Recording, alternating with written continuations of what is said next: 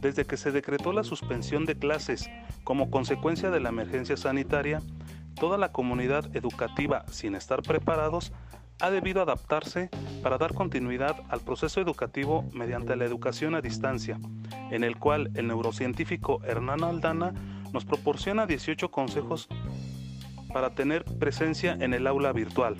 1. La cara. Es una forma de armar la comunicación.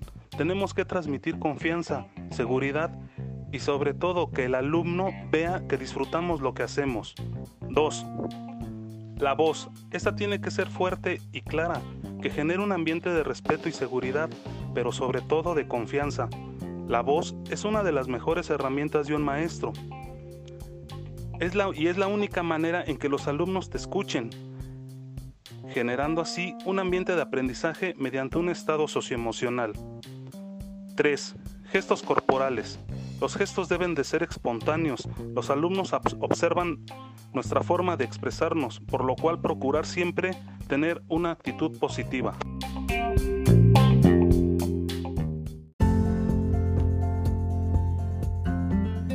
4. Tranquilizar ese cuerpo, no empezar directamente con la clase, sino leer un cuento, hacer un chiste, preguntarles cómo están o poner música. Recuerda, un cuerpo estresado no funciona bien. 5. Preparar tu salón de clases nuevo, tener un ambiente cómodo y tranquilo para poder tomar la clase. 6. Participación corporal activa, que participen con su cuerpo ya sea comentando en el chat, hablando o dibujando. La mente que se abre a una idea jamás volverá a su tamaño original. Albert Einstein.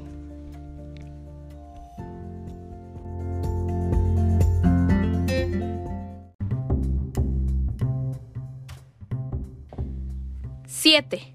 El docente tendrá la obligación de hacer notar la presencia y ausencia de sus alumnos mediante preguntas como ¿por qué no estuviste en clase?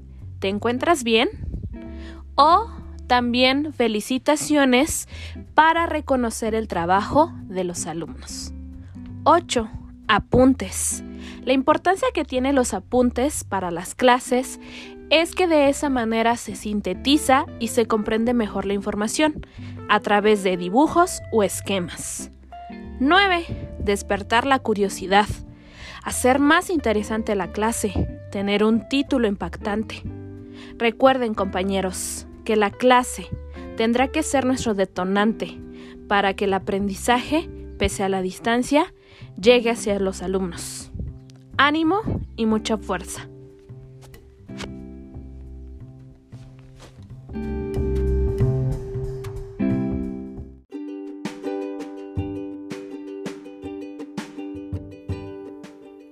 10.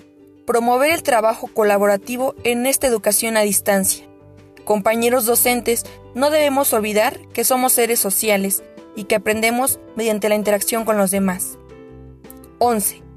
La sorpresa es la clave para el aprendizaje significativo. No olvidemos despertar el interés de nuestros alumnos. Por eso, es importante no utilizar un solo canal. Siempre hay que utilizar algo llamativo 12. Repensar lo que hacemos y los contenidos es importante para no saturar a nuestros alumnos. De esa manera, no afectamos su estabilidad emocional.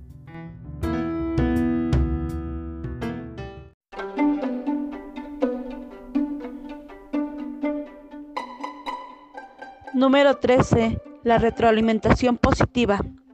Esta debe ser sagrada, independientemente de que el trabajo sea asincrónico Debemos de felicitar a los niños diciéndoles que su trabajo está bien hecho, bien elaborado, que está correcto, dando el nombre del pequeño que lo realizó.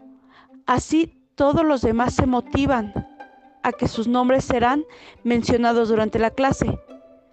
Cuando el caso de que su trabajo tenga algo negativo, esta retroalimentación se hará en privado, por medio de las herramientas en las cuales se está trabajando. Nunca hay que hacer esta retroalimentación en público. Eso es lo que los desmotiva. 14. No enseñar a sillas vacías.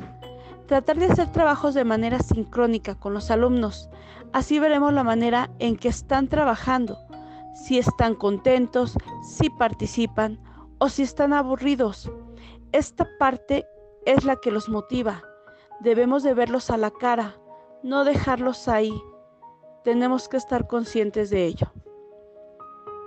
15. No hacer suposiciones. Nunca hay que hacer suposiciones de los materiales con los que cuentan los pequeños, de las herramientas que tienen, de cómo las manejan. Antes de comenzar a usar esta herramienta, primero hay que cuestionarnos y hay que cuestionarles si las pueden utilizar o no, si tienen la posibilidad o no.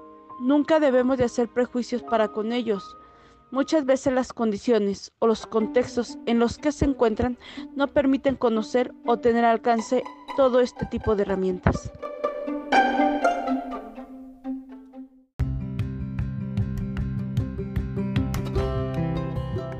16.